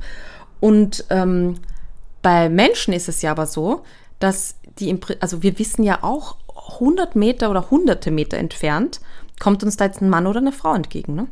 Auch wenn die. Mir war ja auch in der, ja. in der Menschwerdung wichtig, auf weite Entfernung an der Körperhaltung oder an Ausverhalten zu erkennen, Mann, Frau, beziehungsweise freundlich, nicht freundlich. Freund oder Feind. Und das haben Hunde ja, ja genauso. Klar. Die lernen das ja auch. Ja. Ich überlege gerade, ob wir irgendwie so ein, so ein, so ein, äh, keine Ahnung, so eine kleine Challenge machen können für uns, ähm, wo die Stundis ihre Hunde filmen und dann. Wir raten. Wir raten. Rüde oder Hündin. Ja, oder die ganze Community rät. Genau, das müsste aber so sein, dass die Hunde mindestens 20 bis 30 Meter entfernt sind. Also so weit, dass man da, sekundäre genau, Geschlechtsmerkmale genau. nicht erkennen kann. Und bitte auch nicht den Namen des Hundes darunter posten. Das wäre für das Raten des Geschlechts ja, gut, nicht so manche, sinnvoll. manche Namen sind ja dann also neutral, aber ja. Ja, ist halt, Auf jeden ja. Fall. Ähm, ja, machen wir. So könnte man, ja. Oder wir, so oder wir, wir stellen Aufgaben. Weihnachts. Ja, könnten wir auch. Da ist, das ist natürlich immer das Bessere so wie ich die Hausaufgaben hier stelle, ne, dass wir den Stundis. Genau. Das heißt, wir müssen dann demnächst Hunde filmen auf weite Entfernung. Und dann die, die Frage stellen. Ja, habe ich aber schon zwei, Aber Stundis, ihr dürft das auch machen. Ja. Deswegen, ihr Stundis dürft das auch machen. Und wir versuchen dann auf Entfernung zu identifizieren, Rüde oder Hündin, anhand der Körperhaltung. Mhm. Cool. So, jetzt haben wir ja gesagt, Imponierverhalten ist die Vorstufe von Aggression. Mhm. Also kann ja auch in die erste Stufe der Aggression kippen, dem Drohverhalten. Mhm. Und da haben wir auch schon gesagt, wir müssen ja unterscheiden zwischen sicher und unsicher, also dem offensiven und defensiven Drohen mhm. damit. Und so sieht man auch, dass Hunde, wenn sie offensiv drohen, eigentlich aussehen wie imponierende Hunde. Nur ein paar Sachen sind anders noch. Mhm. Die kommen noch dazu. Also sie bleiben in dieser Imponierhaltung und ändern aber Sachen. Also Beispiel ist, das Gewicht bleibt weiter eher nach vorne gerichtet. Mhm. Das haben wir beim Imponieren ja auch eher. Die Ohren aber komischerweise werden jetzt mehr auf, das, äh, auf den Empfänger dieser Kommunikation mhm. gerichtet. Also beim offensiven Drohnen sehen wir, dass die Ohren dahin kippen zu dem, den man auch meint mit diesem Drohverhalten. Und beim Imponieren kann das sein, muss aber nicht. Ja? Gleichzeitig ähm, finde ich eben, dass man, ob eine Drohung unsicher ist, dann an genau diesen äh, Aspekten sehr gut erkennen kann. Nämlich äh, das Gewicht auf den Hinterbeinen. Also ne, es kann ja sehr laut und dramatisch klingen und drohend, aber eben eine defensive Drohung bedeutet ja eigentlich nur, dass ein Hund sich wehrt oder sagt, du bist zu nah, ich will keinen Konflikt, ich will nur, dass du zeitlich oder räumlich Distanz äh, einnimmst. Und, und ich finde, das erkennt man halt gut, dass da so ein kurzes Vorstoßen ist, aber sofort wieder zurückziehen und auch die Ohren ne, ganz oft nach hinten gelegt und, ähm, und dabei halt also einfach das, eher den Rückwärtsgang angelegt, sagen wir so. Mhm. Genau. Und der Unterschied offensives Drohen, Imponieren. Beim Imponieren, der Blickkontakt wird nicht durchgehend gehalten. Mhm. Es wird eher so vorbeigeguckt über den anderen rüber. Und beim Drohen haben wir genau das. Jetzt wird der Blickkontakt gesucht, also wirklich aktiv gesucht und auch gehalten. Und da hatten wir schon gesagt zu Beginn, je länger der Blickkontakt, desto sicherer bzw. ernster ist der mhm. Hund. Das heißt also, ne, wenn ich sehe, dass der Rüde schon sehr lange den Blickkontakt hält, dann weiß ich, puh, wenn der andere jetzt nicht deeskaliert, könnte es gleich scheppern. Dann, da kann man aber auch die Maulwinkel, ja. also die Maul, die Maul, zum Beispiel das Maul angucken. Da kann man es ja auch sehen, sicher, unsicher. Mhm. Grobe Faustregel, Maul eher ein C, also hinten bildet das ein C, die, sicheres Drohen. Die Lefze bildet ein C eher, ne? Also die Genau, die Left Zwemme, die nach genau das von der Ende Seite des Mauls, die ja, Maulspalte. Die Maulspalte Genau. bildet ein C. Wenn man genau. da eher ein C erkennt, eher aus dem Bereich des offensiv ernsten Drohens, sicheres Drohen, bildet die eher ein V, weil der Hund das, die Maulwinkel weit nach hinten zieht, dann eher unsicheres Verhalten. Mhm. Warum ist das eigentlich so? Herr Tja, Professor. weil so, denn hier, wenn der Mund die Maulwinkel weit nach hinten zieht, dann komischerweise sehen wir auch Zähne mehr, Mhm. als wenn der sie nämlich nicht nach hinten zieht. Und hier haben wir es ja wieder, dieses Übertreiben. Mhm. Bei unsicherem ähm, haben wir ja eine völlige Übertreibung auch in der Körperhaltung oft, dass der Hund die Nackenhaare aufstellt, also sehr sich groß macht, aber eigentlich eingeknickte Mhm. Gliedmaßen zeigt und im Rückwärtsgang ist, was du ja beschrieben hast. Ne? Der schießt nach vorne, springt aber sofort wieder zurück, was der Offensivdrohne nicht macht. Also der ist im Vorwärtsgang, der bleibt ja da. Und durch dieses Zähne zeigen möchte der Hund ja sagen, guck mal hier, äh, Show of Forces, Abschreckung, komm mir bitte nicht nahe, Ja. denn das hier setze ich vielleicht ein, sodass der andere merkt, oh, der will wirklich nichts Genau. von mir. Ja. Deswegen auch das, wenn ich sehe, zwei Hunde geraten aneinander und ich höre da, die steigen hoch und die Zähne schlagen da aufeinander und ich sehe ganz viel Zähne noch und höre da bellen, weiß ich, okay, ich muss da vielleicht langsamer dazwischen gehen, aber die werden sich jetzt nicht spontan gleich ernsthaft beschädigen. Grobe Faustregel übrigens. Ausnahme besteht in die Regel. Ja, na klar. Und So. Routenhaltung finde ich auch sehr wichtig. Also ähm, oft ist natürlich ähm, die Route eben sehr steif senkrecht gehalten, aber eben auch so in, gerade wenn man sich so ein Anschleichen, drohendes Anschleichen äh, vorstellt, dann ist sie oft waagrecht und vibriert so leicht. Oder wenn man sich vorstellt, ein Hund, der gerade einen Knochen verteidigt, dann ist es auch manchmal so ein schwingendes Wedeln, wo man sich denkt, so drei, zwei, eins und dann geht's los. Ähm, das ist auch im, ja, je nach Situation und Hund abhängig. Äh, natürlich eine eher eingeklemmte Route, das kennen wir auch sagen, von dem Dackel, der die, die Autos verjagt, ne? der irgendwie ähm, da überfordert ist und hat die Route angelegt, irgendwie bis zum, bis zum Bauchnabel quasi. Ähm, ja, das sind, das sind so die groben Regeln. Und was jetzt halt wirklich besonders fies dran ist, ist, finde ich, dass sich diese Formen vermischen. Also ich glaube, ich behaupte, ich habe noch keinen Hund gesehen in einem, in, einer, Vi- in einem Video, in einer Videosequenz, der wirklich ausnahmslos alle Kriterien erfüllt hat für eine rein offensive Drohung. Defensiv vielleicht schon eher, das ist, glaube ich, leichter, aber es ist halt immer, wenn es, ja, wenn es halt um Ernsthaftigkeit geht, ist halt sehr oft Unsicherheit mit dabei, ne? Ist ja auch klar, weil selbst der Offensive hat immer ein Restrisiko, Ja. wo er sagt, pass auf, wenn der sich wehrt oder ich habe den falsch eingeschätzt, Ja. habe ich einen Nachteil. Und deswegen glaube ich auch, wir werden nicht durchgehend nur offensive Signale sehen, sondern immer irgendwo einen Ticken wahrscheinlich auch Restunsicherheit. Genau. Kommt auf die Erfahrung des Hundes an. Also ne, ich glaube schon, wenn der jetzt einen Hund ein paar Mal gesehen hat, dass er ihn dadurch schneller einschätzen kann und sicherer wird und dadurch vielleicht ganz kurze Sequenzen nur zeigt, aber deswegen so durchgehend glaube ich das auch nicht. Und das kann ja auch wechseln. Das kann ja ganz schnell auch mal wechseln, Voll. dass man sich ja doch geirrt hat. Sehr gut. Dann haben wir die Drohhaltung. Offensiv, defensiv, eher das Gegenteil. Sich verkleinern, lange Maulspalte, eingeknickte Beine, Rute eher angelegt oder sogar zwischen die äh, Hinterläufe genommen. Äh, oft bei unsicherer Drohung sehen wir eine Riesenbürste. Also alle Haare des Hundes werden aufgestellt beim Offensiven, meist eher im Nackenbereich. Und der Blickkontakt beim defensiven Drohnen ist eher indirekt vorbei am, am Gegenüber. Also er wird nicht gehalten, man behält ihn aber im Auge, den, das, das Ja. äh, was einen bedroht, um im Zweifelsfall anzugreifen oder wegzulaufen. Genau. Und das ist ja auch manchmal der Grund, warum Hunde ähm, unser Anglotzen als Drohung wahrnehmen, als Ernste, wenn sie Menschen noch nicht kennengelernt haben. Weil wir gucken ja sehr intensiv dem Gegenüber ins Gesicht in der Kommunikation. Bei Menschen ganz normal. Das könnte die Ursache sein für sowas. Jetzt kann der Hund ja aber, ne? Das werden wir nächste Folge wahrscheinlich dann besprechen, Ja. die Eskalation. Er kann ja über seine Körperhaltung auch sagen, ja, ich möchte aber gar keinen Streit oder ich möchte den Konflikt nicht annehmen. Also durch diese aktive Unterwerfung, indem er ja von sich aus das Verhalten zeigt, eben ohne gezwungen zu werden. Genau. Deshalb aktiv. Wie sind die Hunde denn da? Wie sehen die denn da aus bei aktiver Unterwerfung?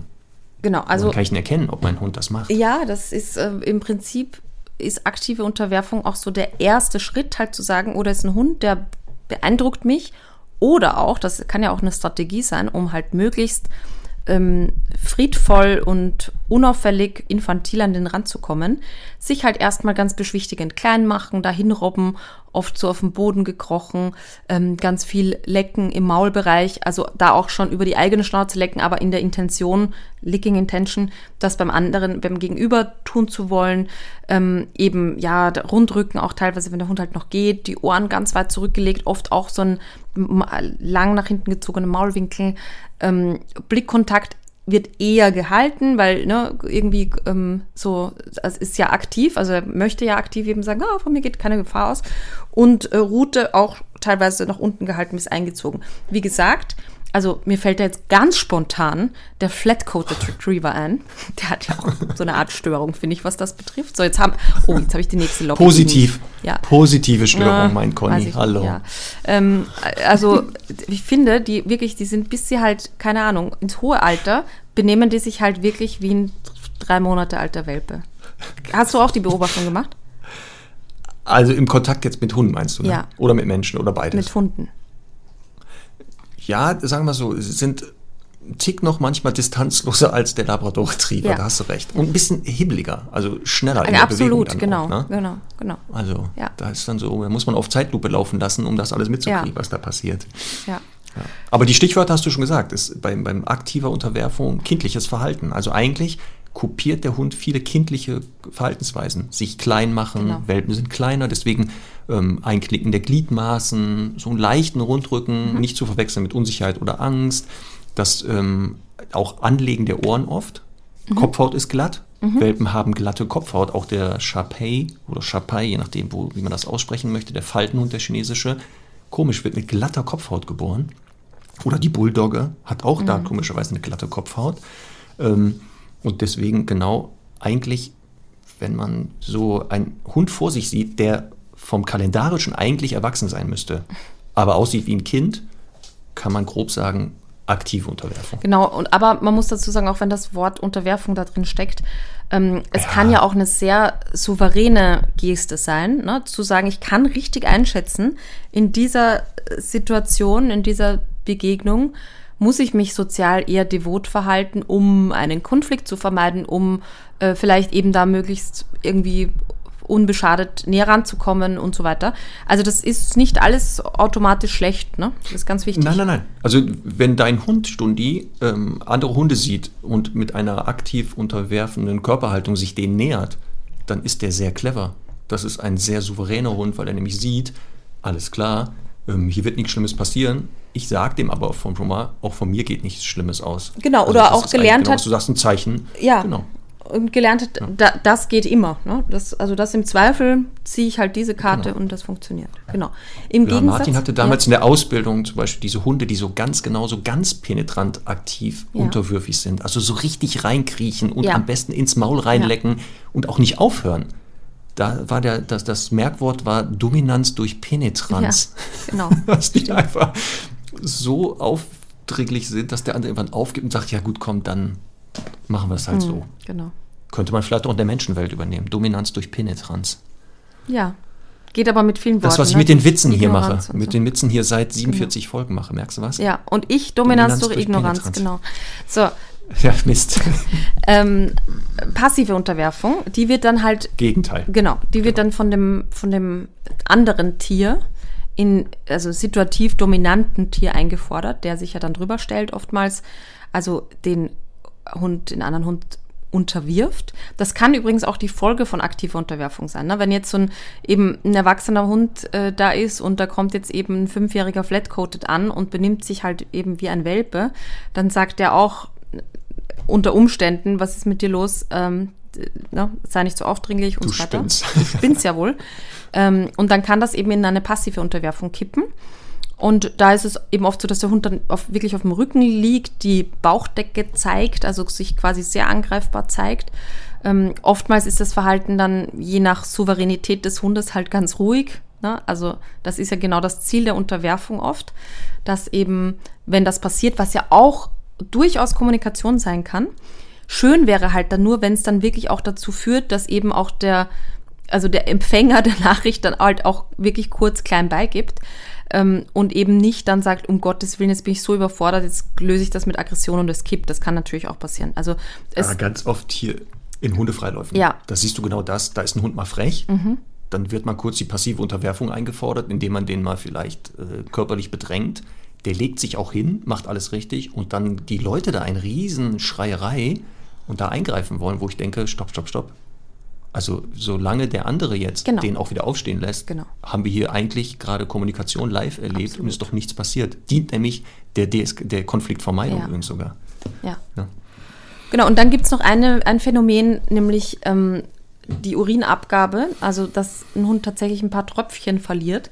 Kennen wir ja auch durch dieses ähm, nach Hause kommen bei Menschen, ne, wenn der Hund halt ein bisschen Urin verliert, ähm, wo er sich ja vermeintlich so freut, aber es ist halt genau das Gleiche, vielleicht hier in einem bisschen intensiveren Zusammenhang. Ähm, der Hund möchte mit dem Urin dann ablenken von Überforderung. Also das Ziel ist hier zu sagen, okay, der Hund beschäftigt sich dann mit dem Urin und mit diesem neuen olfaktorischen Reiz und lässt dann den unterworfenen Hund in Ruhe, beziehungsweise auch der Besucher, der menschliche Besucher, der dann reinkommt, ähm, sollte, was natürlich leider nicht funktioniert. Manchmal vielleicht doch, weil die sagen, oh, jetzt hat er wieder reingemacht. Aber im Prinzip ähm, ist es wirklich immer eine Unsicherheit, die natürlich auch gepaart sein kann mit Freude. Ne? Also das ist ja dann oft so ein, so ein Hin und Her. Ganz wichtig an der Stelle nur ganz kurzer Tipp. Wenn das passiert, äh, Hund wirklich so gut es geht ignorieren, bestenfalls auch eine Liegestelle zuweisen bei Besuch und so, dass es erst gar nicht in dieser enge und angespannten Situation dazu einer Begrüßung kommt, sondern erst später in Ruhe. Ja, ich hatte mal einen Kundenfall. Ein, da war wirklich nur ein Hausbesuch nötig und danach zum Glück war das Training damit beendet. Das, was du beschrieben hast, die hatten einen acht Monate alten Hund. Und immer, wenn sie morgens, der Hund hat unten geschlafen, die haben oben geschlafen. Und wenn, ich glaube, der Mann morgens runterkam und der hat den Mann gesehen, dann fing der an, unter sich zu pinkeln. Und die waren schon beim Tierarzt und das war organisch alles abgecheckt worden. Und ich guckte mir den Hund an und konnte genau das feststellen, dass er leider das Grüßungsverhalten des Mannes, was ein wenig doll war, als sehr bedrohlich wahrgenommen hat und dadurch genau dieses passiv unterwerfende Verhalten mit unter sich urinieren gezeigt Ja. hat. Und das hat ja leider funktioniert, weil in dem Moment, wenn er gepinkelt hat, hat der Mann aufgehört, sich mit dem zu beschäftigen, ist sofort in die Küche gelaufen, hat den Putzeimer geholt. Und deswegen ähm, war hier ein, der einzige Tipp, wenn ihr morgens runterkommt, die ersten zehn Minuten, egal was der Hund macht, lasst den links liegen, selbst wenn er noch pinkelt. Weil am Anfang hat er noch gepinkelt. Das Pinkeln bitte erstmal, wenn es geht, ignorieren. Das könnt ihr nachher wegmachen. Und wenn der merkt, dass der sich jetzt nicht mehr so eine angespannte Haltung findet, da könnt ihr euch gerne mit dem beschäftigen. Und das war wirklich das Einzige, war weg. Die haben angerufen, zwei Wochen später, danke Herr Lindhorst, Problem ist weg, ist vorbei. Deswegen, manchmal sind es diese Missverständnisse, die wir auslösen bei Hunden. Total. Durch unsere Körpersprache. Ne? Ja, dann haben wir die wichtigsten Körperhaltungen, glaube ich. Ne? Genau, ähm, scheinbare Unterwerfung haben wir ja auch noch so als, Ach. ne? Ja, es gibt ja manche, die tun, das hatten wir ja gesagt, ne? die kriechen da in die Hunde rein und tun so, als ob, Genau. weil sie etwas gelernt haben. Aber es kann auch, finde ich, oft in so ein bisschen auch in sexuellem Kontext sein, dass halt eine Hündin sich auf den Rücken legt und halt dem Rüden Hm. so sagt, so du jetzt hier riechen, da, da, Ja, ja, da ja, nicht. Ne? Und äh, es wirkt halt eigentlich wie unterwürfig, aber das ist eine sehr, sehr dominante Geste. Und wenn der sich wirklich nur um drei Zentimeter verfehlt, dann kann es schon eins auf die Rübe geben. Ich hatte auch mal eine Kundin, die hat ihre Hündin das beigebracht. Auf das Signal Shopping hat sich die Hündin dann auf den Rücken geschmissen und sich so die alle Gliedmaßen von sich gespreizt und man konnte dann die Bauch, den Bauchraum und auch andere Teile besser sehen. Ich weiß nicht, warum das Signal Shopping hieß. Ich Ja. habe das gar nicht verstanden. Das ist gruselig. Aber das ist, kann sein, dass es daraus entstanden ist, mal aus so Mhm. einer passiven Unterwerfung. Man weiß es nicht. Naja. Naja, So, dann haben wir die wichtigsten Körperhaltungen tatsächlich durch. Richtig. In einer guten Und damit schließen wir den großen eine Epos. Ja. Ja, aber ist ja nicht schlimm. Das ist ja auch, wie gesagt, die Weihnachtsfolge. Ne? Stundis Genau. am Freitag werdet ihr die ja hören. Wir haben jetzt Mittwoch. Ähm, und das ist unser Geschenk an euch. Das ist einfach unser Geschenk an euch, dass wir mal wieder ein wenig überzogen haben. Ja, und ein Freund von mir hat gestern gesagt, ähm, wir müssen jetzt auch ein bisschen länger werden, weil er äh, kann jetzt Ja. schon über 10 Kilometer joggen. Und das, also das geht sich nicht aus, wie wir sagen. Ne? Das, das ist dann halt auch Ach schade. so.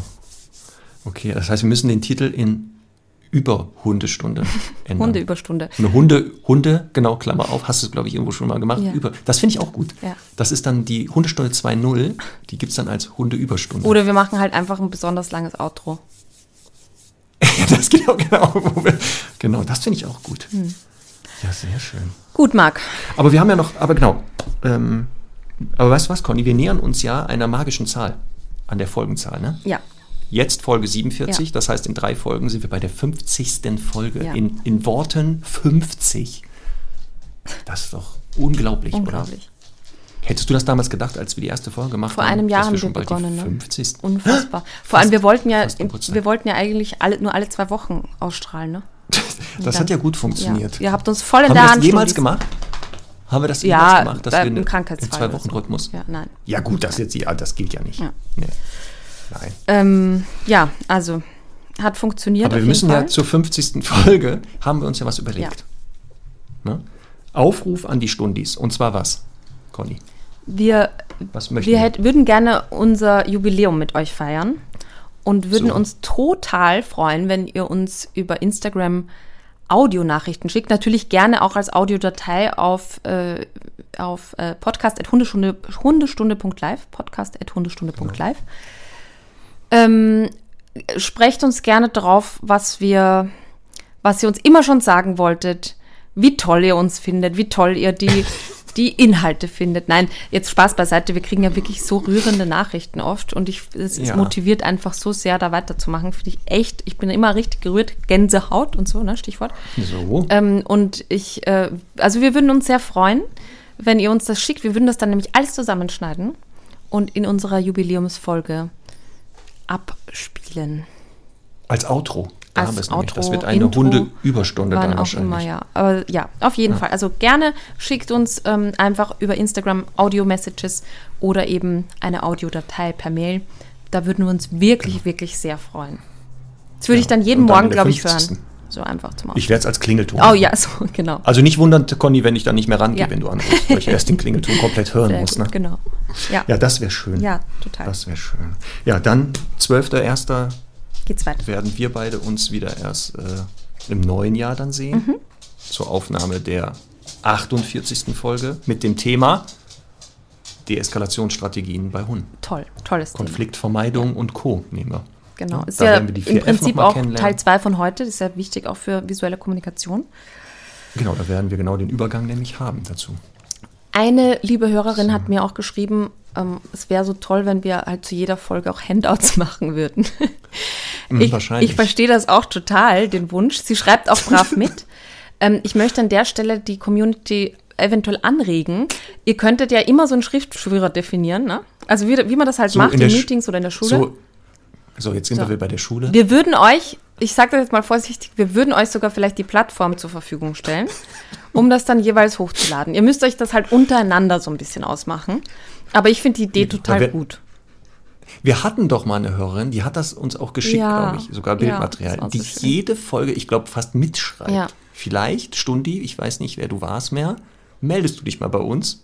Und da du ja wahrscheinlich jetzt das gemacht hast, Ja. können wir daraus ja vielleicht schon Handouts erstellen lassen. Hm. Ja, wir schauen mal. So, Marc. So. In diesem Sinne, ich wünsche dir ein gesegnetes Weihnachtsfest, entspannte Feiertage für deine Hundis, einen sehr ruhigen, entspannten Rutsch ins neue Jahr. Ja. Und dann sehen wir uns voller Kraft und Energie 2022 wieder. Das wünsche ich dir auch. Und wir enden jetzt mit einem Gedicht. Ja? Es ist ein Weihnachtsgedicht. Zwar nicht so ganz weihnachtlicher Kontext, aber das gehört sicher zu Weihnachten, dass man am Tannenbaum erst ein Gedicht aussagt und dann die Geschenke auspacken darf. Ja, warte, warte, warte, Von warte. Heinz er Heinz Ja. Erhardt. Ach, wie schön. Pass auf, Ja. aber wir, wir haben doch die Lieder noch vergessen. Wir haben unsere Songs vergessen. Ja. Ach, auf der also dann lass uns mit dem wirklich mit dem Gedicht beenden und ganz schnell nochmal Ja. die Playlist. Genau. Ich habe für heute von der wunderbaren Dolly Parton, Ja. passt auch super in die Weihnachtszeit, das Lied, Cracker Jack. Mhm. Super Song. Handelt von ihrem Hund. Ach, wie schön. Ja. Was hast du? Ich habe von der Band Eels, ich meine, die hatte ich sogar schon mal drauf. Und Ja, zwar jetzt halte ich fest, Song. ein Hunde-Weihnachtslied. nee. Christmas is going to the dog. Ich weiß nicht, Wir haben von den Eels eins. Von den Eels haben wir eins, Ja. aber das haben wir nicht. ähm, vielleicht das ist das auch eine Redewendung. Something is going Ist to egal. the dog. Keine Ahnung. Oder? Ist egal. Ist egal, Das ne? ist jetzt ein Hundesong. also auf, ein also Hundesong. ich habe ein Hunde-Weihnachtslied gefunden, tatsächlich. Finde ich großartig. Okay, werde ich mir nachher Herrn Doktor und Charlie vorspielen. Wir schauen mal, wie weihnachtlich die Licht, weihnachtliche Stimmung dann hier auftaucht. So, Marc, in diesem das. So, Sinne, jetzt aber genau zum Abschluss Alles Liebe dieses und- Jahres. go. Genau, das Gedicht für unter den Weihnachtsbaum, liebe Stundis, dürft ihr gerne auswendig lernen und dann aufsagen, bevor der Hund das Geschenk auspackt, von Heinz Erhard Bel Ami. Etwas, was uns in dem Leben jedes Mal mit Recht missfällt, das ist das, wenn in der Nebenwohnung eine Hündin bellt. Ich ging also hin und schellte, doch ich klagte ohne Grund, denn das, was da so dauernd bellte, war nicht Hündin, sondern Hund hieß Ami und war ein Dobermann, von Scheitel bis zum Schwanz und gehörte einem Oberlehrer, an der Türe stand's. Der Ami war so bescheiden und so lieb, dass ich verzieh. Lieber Freund, ich mag dich leiden, wenn du willst, dann bell, Ami. So, Schön. und damit Auch schließen sehr wir weihnachtlich. dieses Jahr ab. Ja. Ja, oder? Ja. Schließen das Jahr ab. Und dann, liebe Stundis, äh, alles, was Conny gesagt hat, gilt natürlich auch für euch. Genau. So, tschüsschen. Bis nächstes Jahr. Tschüss.